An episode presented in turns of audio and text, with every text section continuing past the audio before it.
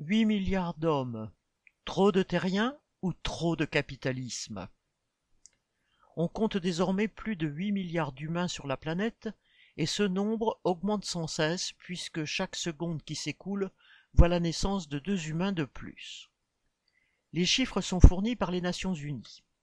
Ils émanent de calculs faits par des démographes et des statisticiens sur la base, entre autres, des recensements nationaux effectués depuis 1950. En octobre 1999, ces calculs annonçaient 6 milliards de terriens. Après les 8 milliards de novembre 2022, les projections annoncent une population de 10 milliards à l'horizon 2050. Alors des commentateurs s'inquiètent. La planète va-t-elle résister? Y aura-t-il assez de nourriture Assez d'eau? Les émissions de CO2 ne vont-elles pas augmenter encore et avec elles la température. Comme si la famine, la sécheresse, le réchauffement climatique et toutes les catastrophes qui s'abattent aujourd'hui sur l'humanité dépendaient essentiellement du nombre des humains.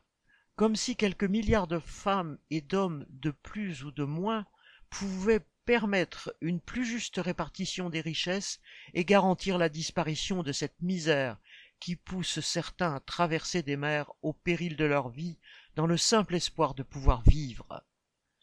Ce qui est en cause n'est pas le nombre d'humains, c'est le système social, le capitalisme, qui domine la planète et toute sa population, en réservant à ceux qui détiennent les capitaux la plus grande part des richesses.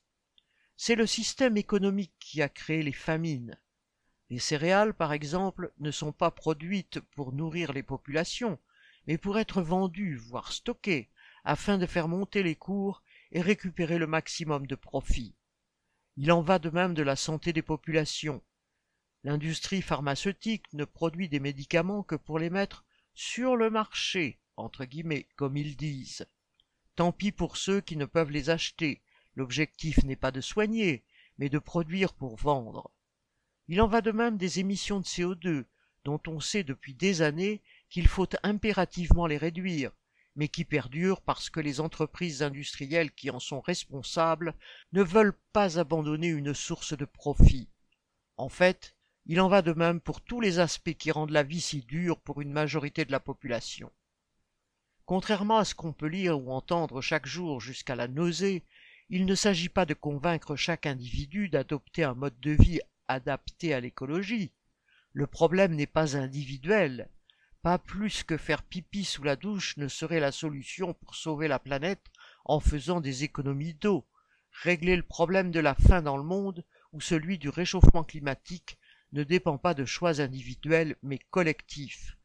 Mettre fin à la pauvreté dans le monde et à la destruction de l'environnement par le capitalisme implique la mise en place d'une société dirigée et contrôlée par la population elle-même, une planification de l'économie en fonction des besoins de tous et de ceux de la planète.